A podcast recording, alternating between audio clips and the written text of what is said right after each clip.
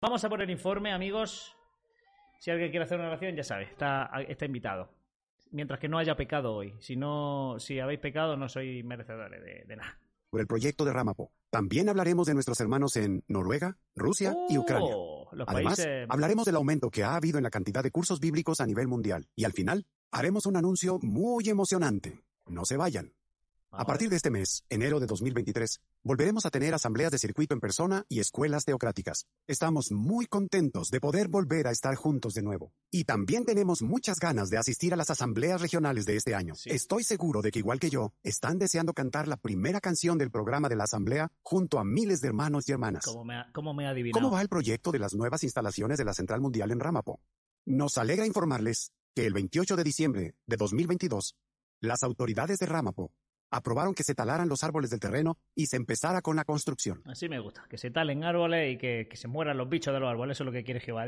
Conseguir este permiso es un paso importante que nos permite seguir adelante. Comenzaremos a despejar el terreno en enero de 2023, o sea, este mismo mes.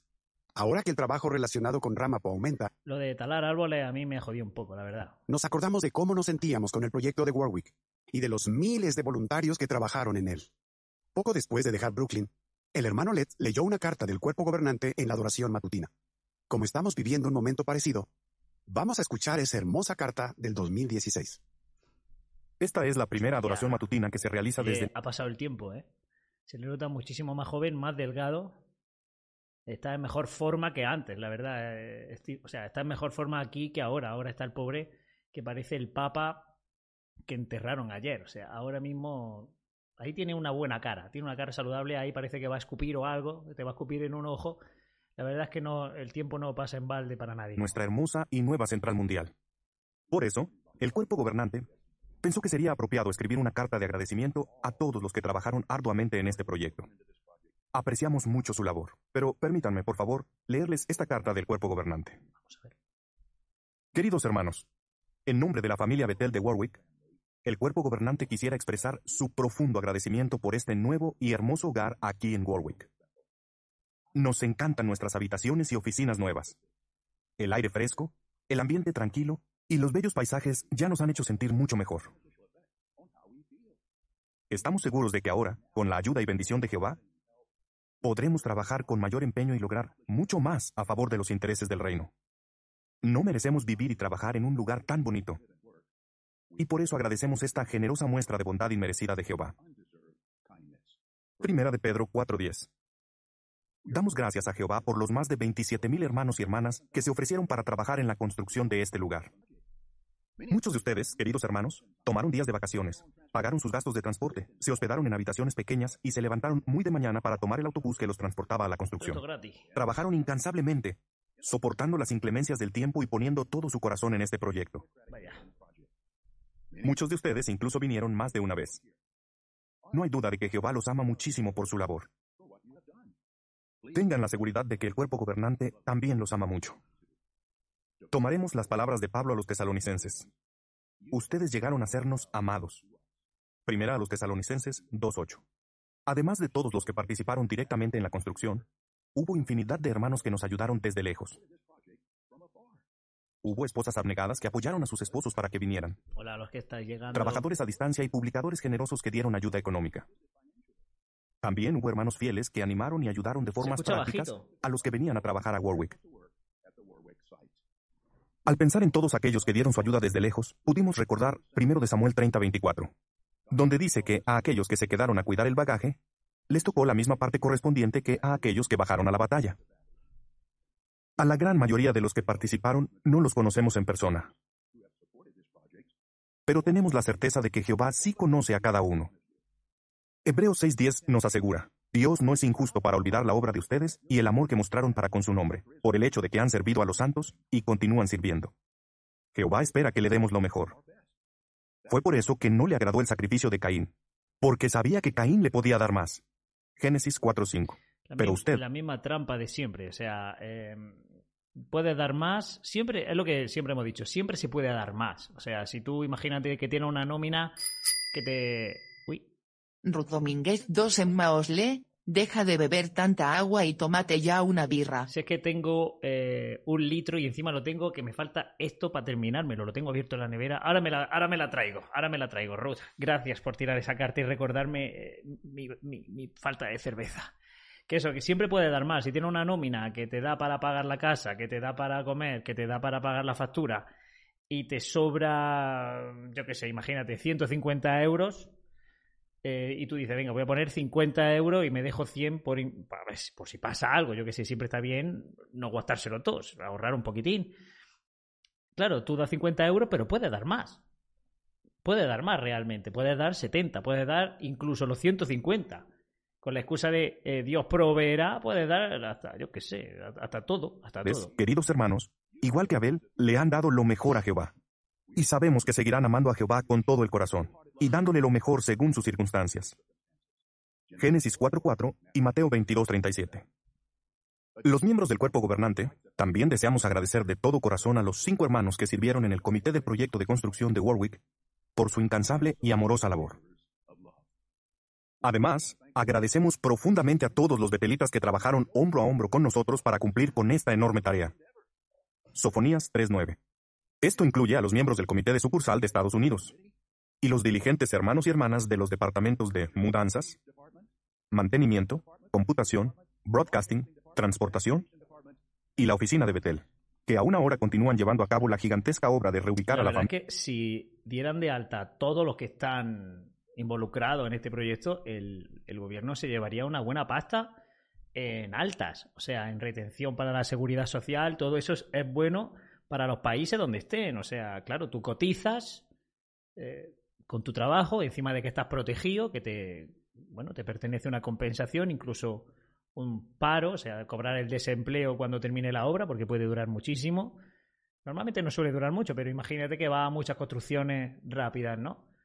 Y al final pues pides tu desempleo, lo cobras, el Estado gana, tú ganas, todo en regla. Y sin embargo, esto es negro, todo regalado, todo gratis. Claro, aquí los únicos que ganan son ellos. Familia Betel de Brooklyn en Warwick. Sí, este discurso es antiguo, po- es de 2016, pero no sé, no sé por qué no están recordando en este informe, la verdad. Y no podemos dejar de agradecer a los miles y miles de hermanos que con tanta entrega trabajaron en el proyecto de Walkill. Esa obra también fue de enormes proporciones. Que Jehová bendiga la buena disposición que ustedes, queridos hermanos, han mostrado. A veces, en la Biblia, una idea se repite tres veces para darle énfasis. Siguiendo ese modelo, les decimos, gracias, gracias, gracias a todos los que nos ayudaron y que nos siguen ayudando a hacer realidad este maravilloso proyecto de la nueva Central Mundial. Que Jehová recompense su manera de obrar y que llegue a haber un salario perfecto para ustedes de parte de Jehová el Dios de Israel, bajo cuyas alas han venido a buscar refugio. Ruth 2.12. Deseamos expresarles el gran amor y afecto que tenemos por todos ustedes. Sus hermanos, cuerpo gobernante de los testigos de Jehová. Como pasó con el proyecto de Warwick, necesitaremos miles de voluntarios de Estados Unidos para las obras de Ramapo. Muchas gracias, hermanos, por ofrecerse de buena gana, por orar por este proyecto y por sus generosas donaciones para apoyar la construcción de estas instalaciones. Pronto se publicará un informe especial sobre este proyecto en jw.org. Recordarán que en nuestro último informe les contamos lo que está pasando en Noruega. Nos quedamos en shock cuando recibimos una notificación del gobierno de Noruega en la que nos amenazaban con quitarnos el Todo reconocimiento esto, legal. o sea, es, una- es un informe en el que están recopilando, están haciendo un rewind, ¿no? Es como los youtubers, están haciendo el rewind del año. Eh, ahora nos van a dar la turra con Rusia, probablemente con Noruega. No han dado un, de- un- discurso de 2016 que todavía queda de las gracias por construir, que lo de siempre. Gracias por darnos vuestra, vuestra vida y vuestro dinero y vuestro, vuestra fuerza y vuestros medios, ¿no? Y ahora, esto es del mes pasado, si no me equivoco, que es cuando, después de hacerle caso omiso a, a las autoridades de Noruega, en plan, Noruega estaba diciendo, por favor, dejad de tratar a las personas que no quieran practicar vuestra religión como ratas, como verdaderas ratas, y tratarlas como personas. Ellos dijeron que nanay, que las tratan como ratas y eso es lo que hay. Eh, pero lo de la expulsión, que increíblemente hay testigos de Jehová que, que en los comentarios siguen siguen defendiendo lo de cualquiera que haciéndose llamar hermano y lo tienen tan, o sea, tan asimilado, ¿no? Tan interiorizado que dices, tío, eh, de verdad no estás preparado para esta conversación, macho. Y a ellos, porque sí, porque la expulsión es bíblica, Jehová expulsó a Satanás del cielo. Vale, total. Eh, que en Noruega han dicho, mira chicos, eh, si queréis hacerlo, hacedlo, pero sin nuestro, nuestro dinero. Y aquí se hincharon de llorar muchísimo. Dijeron, por favor, el mundo de Satanás nos, odia por, por, ser los únicos cristianos que expulsan y, y tratan como las ratas.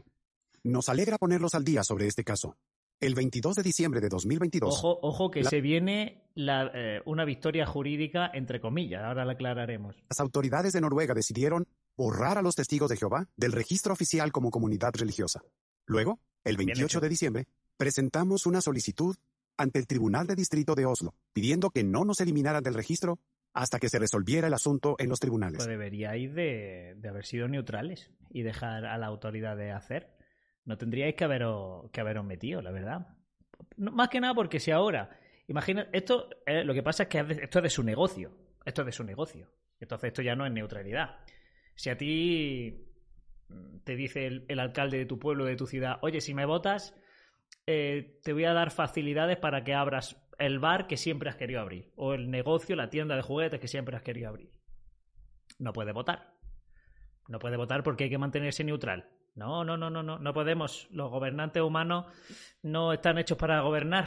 Aunque te haya prometido esa ayuda, aquí no. Y, no se puede. Ahora, si, a, si, me tocan a mí el bolsillo, entonces ya sí que puedo hablar con los gobernantes y decir, oye, chicos, lo mismo Jehová es que no estaba pendiente.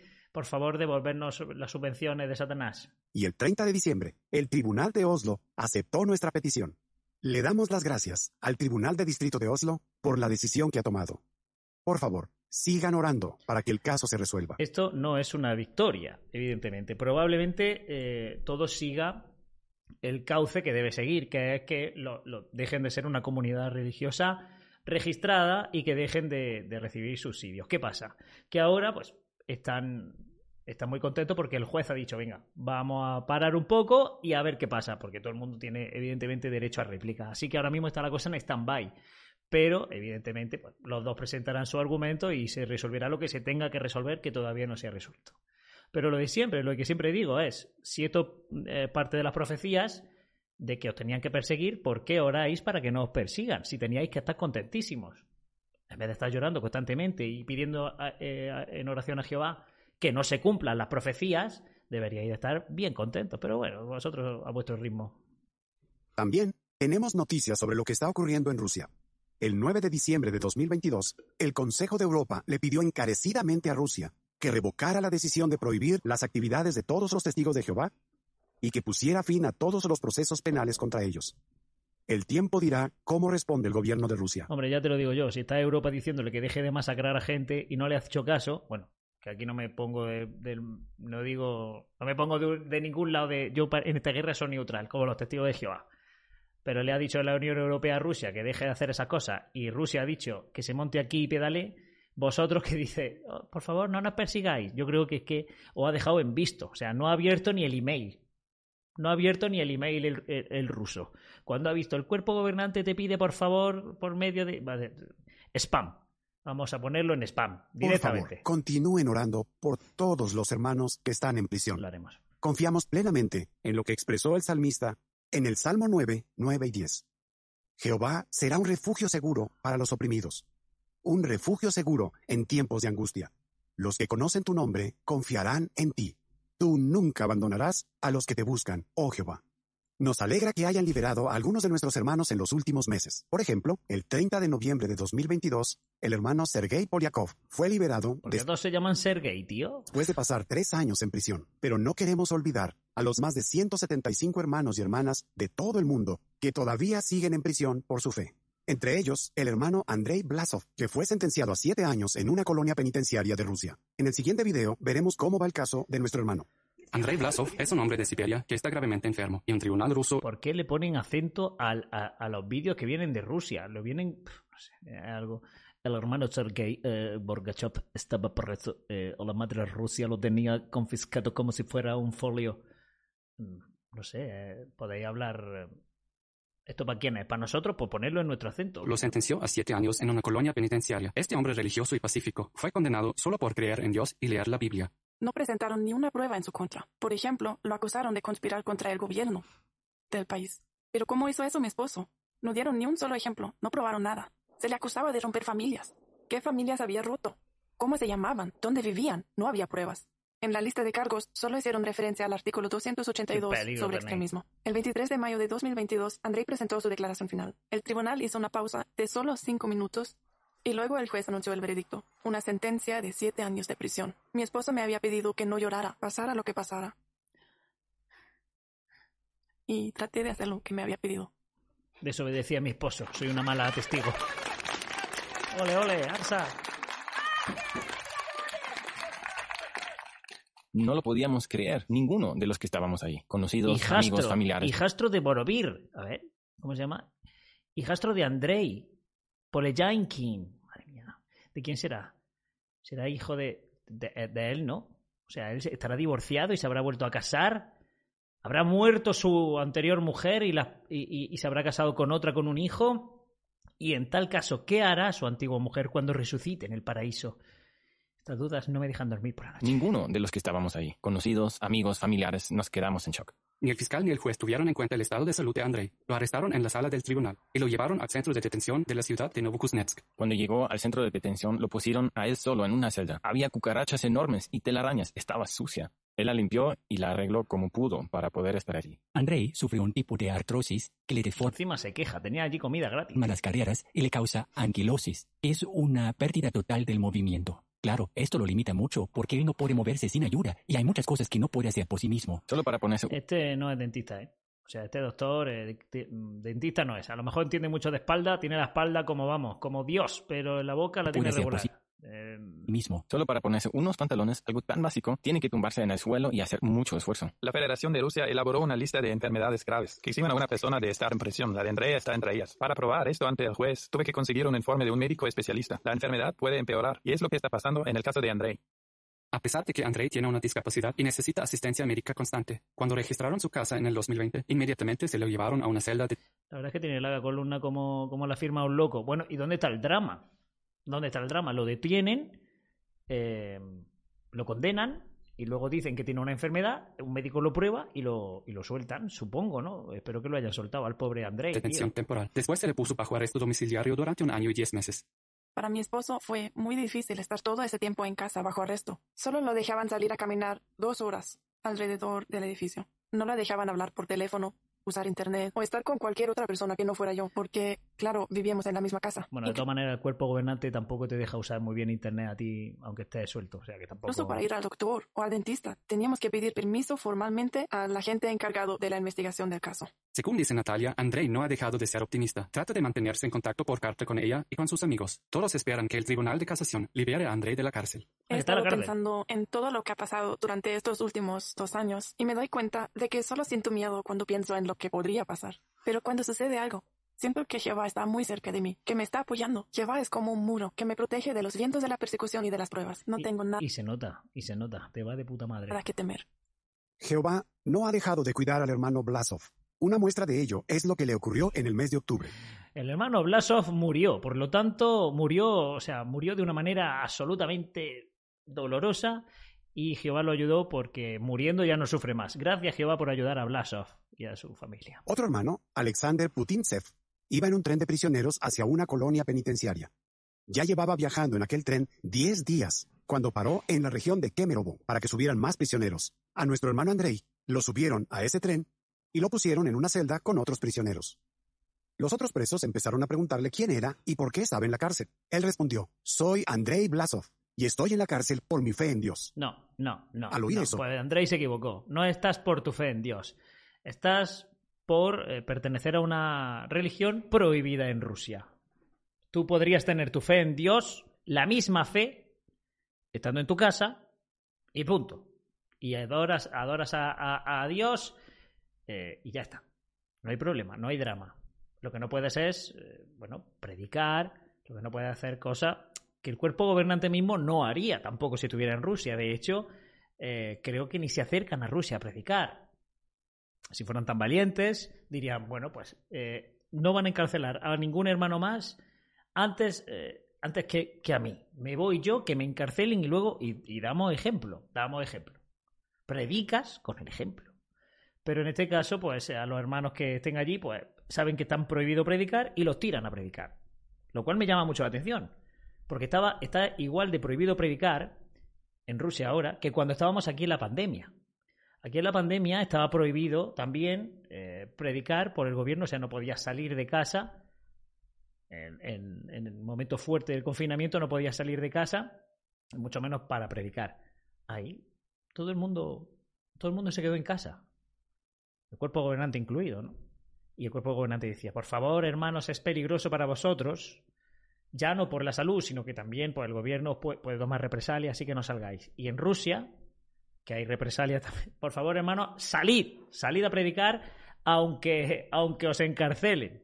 Esto no deja de ser una organización americana y ya sabemos que Rusia y América pues se llevan regular. Entonces todo lo malo que haga Rusia a esta empresa y en el país donde está, pues les viene bien.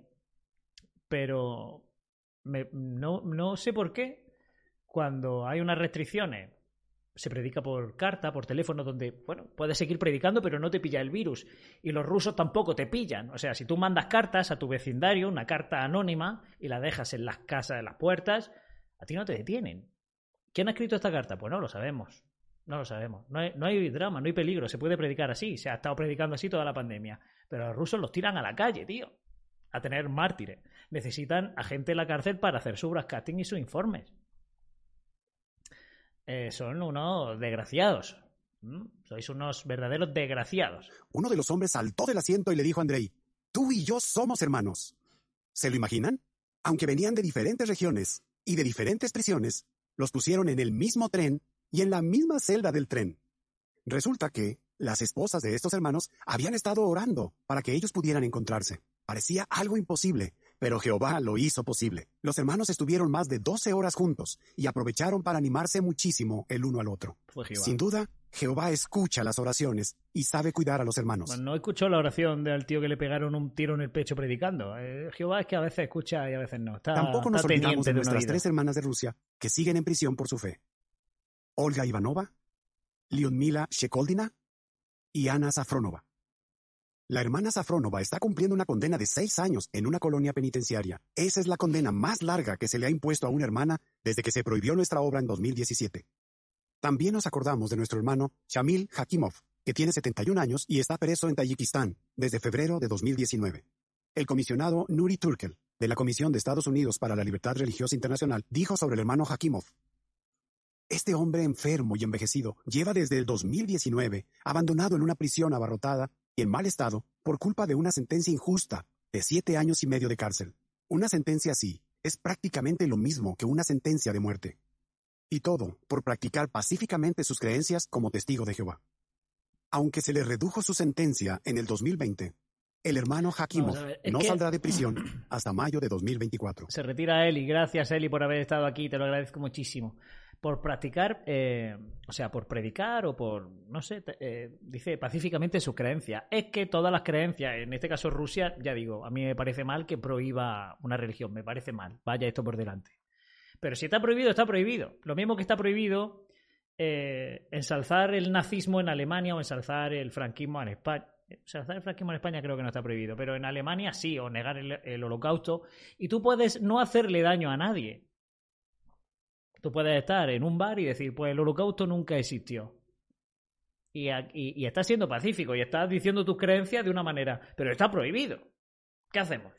Pues ahí está prohibido predicar. Pues no, pues si predicas ya sabes a lo que vas. Joder, es que es, es muy fácil. Yo qué sé. Entonces, no sé, Por favor, sigan orando por Chamil Hakimov.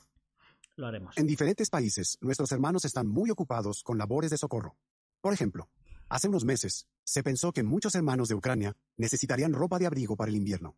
Así que se les pidió a más de 200 congregaciones de Alemania que donaran ropa y otras cosas básicas.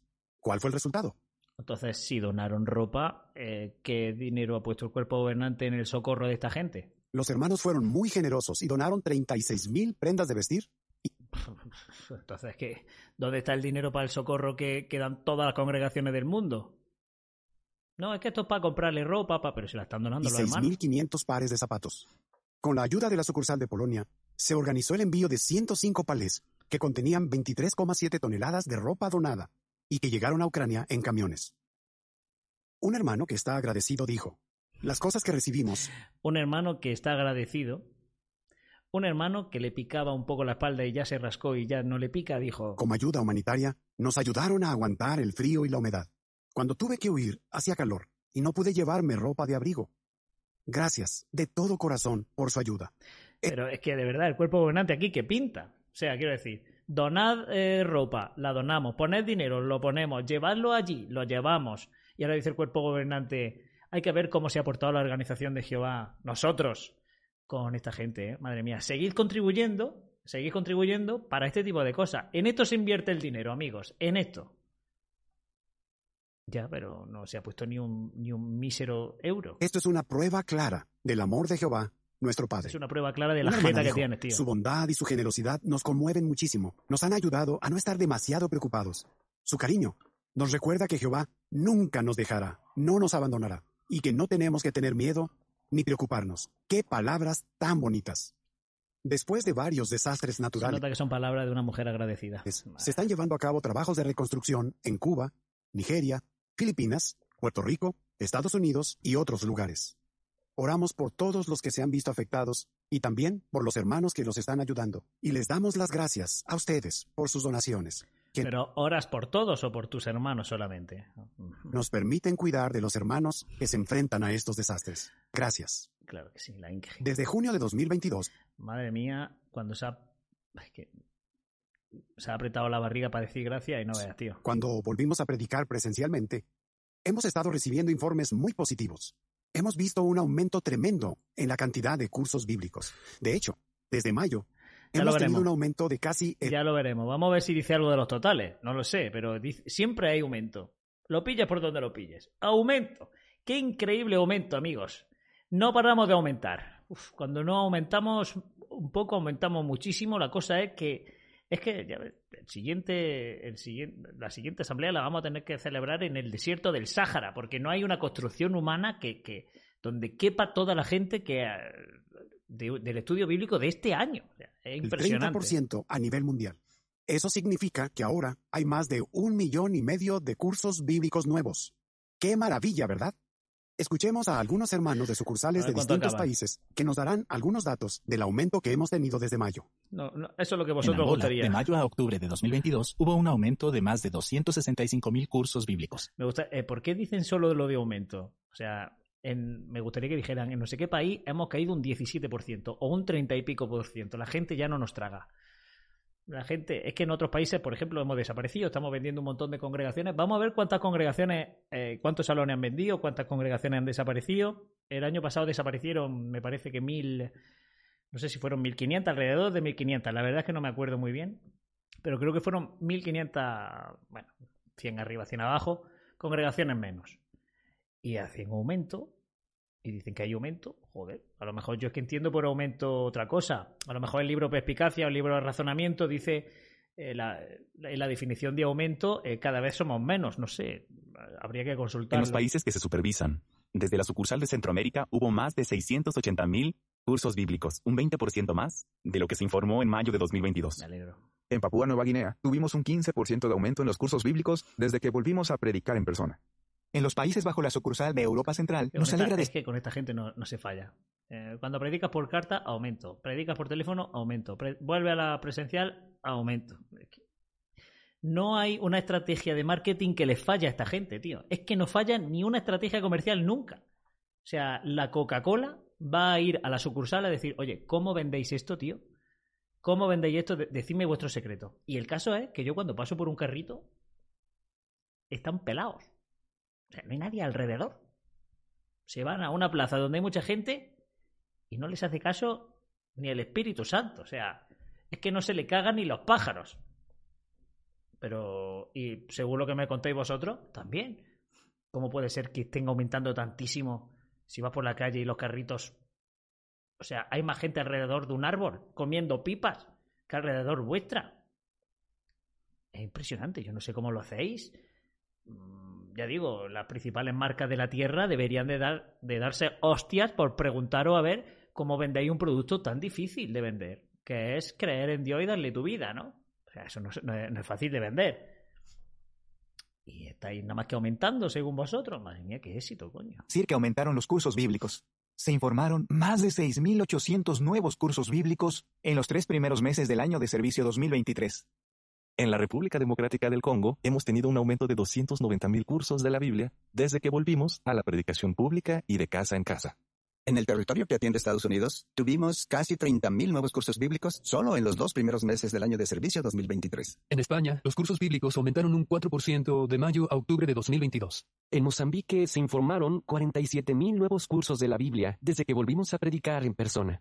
En Venezuela, hubo más de 67.000 cursos bíblicos en mayo, pero en octubre informamos casi 105.000. Es emocionante ver cómo Jehová bendice la obra. En Corea, hemos tenido sí, 30 emocionante. máximos consecutivos en la cantidad de publicadores. Ahora somos 106.050. Y en los últimos 27 meses ha aumentado cada mes la cantidad de precursores regulares. Ahora son Joder, 50.846. si les bajáis la hora, claro, si ser precursor ya es como ir a por el pan. Eso significa que casi la mitad de los publicadores son precursores regulares. Claro, claro. En Malawi hemos tenido un aumento tremendo en los cursos Normal. bíblicos. En mayo tuvimos más de 87 mil, pero en octubre tuvimos más de 130 mil cursos de la Biblia. Vamos a ver, es que esto, eh, estos son números aquí a, a boleón, son números en bruto que no te dicen ni porcentaje. Algunos te dicen porcentaje y otros te dicen número. ¿Por qué? Porque a lo mejor el número no representa un porcentaje muy significativo. A lo mejor 100.000 estudios bíblicos más representa un eh, 1 o 2% de aumento. Porque a lo mejor, imagínate en México, en México hay muchísimos testigos de Jehová. Pues si hacen, no sé, es que hemos hecho este mes 50.000 estudios más. Pues a lo mejor no representa un porcentaje tan, tan gordo. Más que nada porque en los países estos tan creyentes es muy fácil que, que haga, o sea, lo- los que tienen mucha creencia en Cristo, es muy fácil que haga estudios bíblicos, ¿no? El Espíritu Santo me está taponando la garganta. Pero me gustaría saber los números, eh, no sé, el porcentaje, cómo han crecido las demás religiones también, cómo han disminuido. No sé, eh, me falta, la verdad es que me faltan muchos datos y podemos aquí eh, elucubrar nuestras teorías, pero es que así, dicho así, no, no, no te dice nada. Filipinas, desde mayo, se han informado más de 60.000 nuevos cursos bíblicos. Y en noviembre, por primera vez, superamos los 240.000 publicadores. Muy bien. Qué emocionante, ¿verdad? Veamos un ejemplo más. En un país donde la obra está prohibida, hubo un aumento de casi 3.000 cursos bíblicos desde mayo. Es increíble que a pesar de la oposición, qué país? la obra siga adelante. A los hermanos del cuerpo gobernante no nos decir el emociona saber lo que está ocurriendo en la predicación. No, pero espero que no diga el país, ¿no? O sea, en un país donde está, la, ci- está pro- donde estamos prohibidos ha aumentado, pero ¿por qué no lo dices? Está claro, Jehová está acelerando la obra. Está clarísimo, sí. ¿Cómo acelera? es, es impresionante. Hace poco se les informó a los precursores No a regulares que a partir del primero de marzo de 2023 tendrían que cumplir otra vez con un requisito de horas. Ahora mismo los precursores están muy ocupados revisando sus horarios y planificando cómo llegarán a las horas. Pero el cuerpo gobernante es realista en cuanto a la situación mundial. Muchas sucursales nos informan que a los precursores les cuesta mucho llegar a las horas, porque las cosas están cada vez más caras, y muchos están afrontando desastres naturales, disturbios y guerras. En 19... Claro, te cuesta mucho llegar a la hora porque hay guerras. Está claro. O sea, un precursor. Este mes no he llegado a las horas. ¿Por qué? Porque es que en Ucrania no, dejo, no, no puedo dormir bien por la noche. Estoy pensando en Mozambique, macho. Estoy pensando en la guerra de los Balcanes, que, que fue hace mucho tiempo, pero es que no lo supero. Tengo que. Tengo que hacer menos horas, la verdad. Es una guerra que. A mí la guerra del, la, la guerra del Golfo, la primera, me dejó. Estoy pensando en ella, estoy orando. Yo sé que ya se ha acabado, pero, pero sigo orando por si acaso, ¿no? Para que no vuelva a resurgir, porque siempre do- donde ha habido, donde ha habido fuego hay cenizas. Y entonces puede resurgir. Así que en vez de 70 o 50 horas voy a hacer 30 o 20 o nada. Porque es que las cosas están más caras cada vez. Eh, imagínate, hay un, había un terremoto en Grecia y por H por B a mí me duele el codo. Mi codo detecta los cambios sísmicos. No te lo vas a creer, pero es así. Te lo juro. Cuando digo, me duele la rodilla, en algún sitio hay un terremoto. Y pues, entonces es normal que te rebajen las horas. Es una excusa maravillosa. sinceramente. 1999, el cuerpo gobernante analizó la situación de los precursores. El Ministerio del Reino de enero de 1999 dijo, Hemos reparado en la cantidad creciente de dificultades que afrontan los precursores, sobre todo para encontrar trabajo a tiempo parcial que les permita mantenerse y así permanecer en el servicio. Esto era del 99, ¿sabes? en el 99 dijeron, hemos visto que, que tenéis dificultades, pero vamos a poneros más horas todavía. tiempo completo. La actual situación económica de muchos países también hace cada vez más difícil que otros hermanos emprendan el precursorado, aunque lo deseen de todo corazón. Ya en el En los 99, últimos en el me- 99 ya estaban viendo las barbas del vecino, la barba del vecino ahí. se han analizado cuidadosamente este y otros factores. Por todas esas razones, en 1999 el cuerpo gobernante decidió reajustar el requisito de horas para los precursores. Ahora, 24 años después, la situación mundial sigue empeorando. Y el cuerpo gobernante ve que nuestros precursores se están enfrentando a dificultades parecidas. Por eso, nos alegra muchísimo informarles que el cuerpo gobernante ha decidido reajustar el requisito de horas para los precursores desde el primero de marzo de 2023. Quizás quieran buscar un lápiz o algo para escribir. ¿Están listos? Ya lo tengo. Pues tomen nota. Lo haremos. Para los precursores regulares, el requisito de horas será de 600 horas al año, es decir, un promedio de 50 horas al mes. Enhorabuena. Y para los auxiliares, el requisito ahora será de 30 horas. La madre Pero que los parió. esto, Es muy emocionante. Cabrones, yo hice 60. 60. No, 60, no 50. Es que de verdad, si cualquiera es precursor, macho. Yo cuando, cuando decía en la asamblea antes sí que había verdad, porque antes sí que eran los simposios, no te ponían vídeos de Sofía y Caleb, no te, no sé, cualquier día van a, poner un muñeco de estos hinchables que hacen así en la plataforma en un descanso, en plan Super Bowl. Y yo decía, tío, pues antes sí. Y antes te, te, te cuajaba predicando. ¿Qué pasa? porque los números están bajando. De hecho, en los totales del año pasado eh, vimos que tenía que, que un testigo, vamos, según los números, ya digo que, que nos dan ellos, o sea, son sus propios números, que un testigo tiene que predicar ocho meses, ocho meses, seguidos, sin parar, sin descansar, sus 24 horas, con su noche y con su día y con su mañana, sin pararse a comer, ocho meses, la hora equivalente a ocho meses, para que se bautice una persona. Para que una persona se bautice, un testigo tiene que predicar ocho meses sin descansar. Esas son las cantidades de horas de media que hay que echar, o sea, que se predicaron y de bautizados. Para un bautizado correspondía a ocho meses.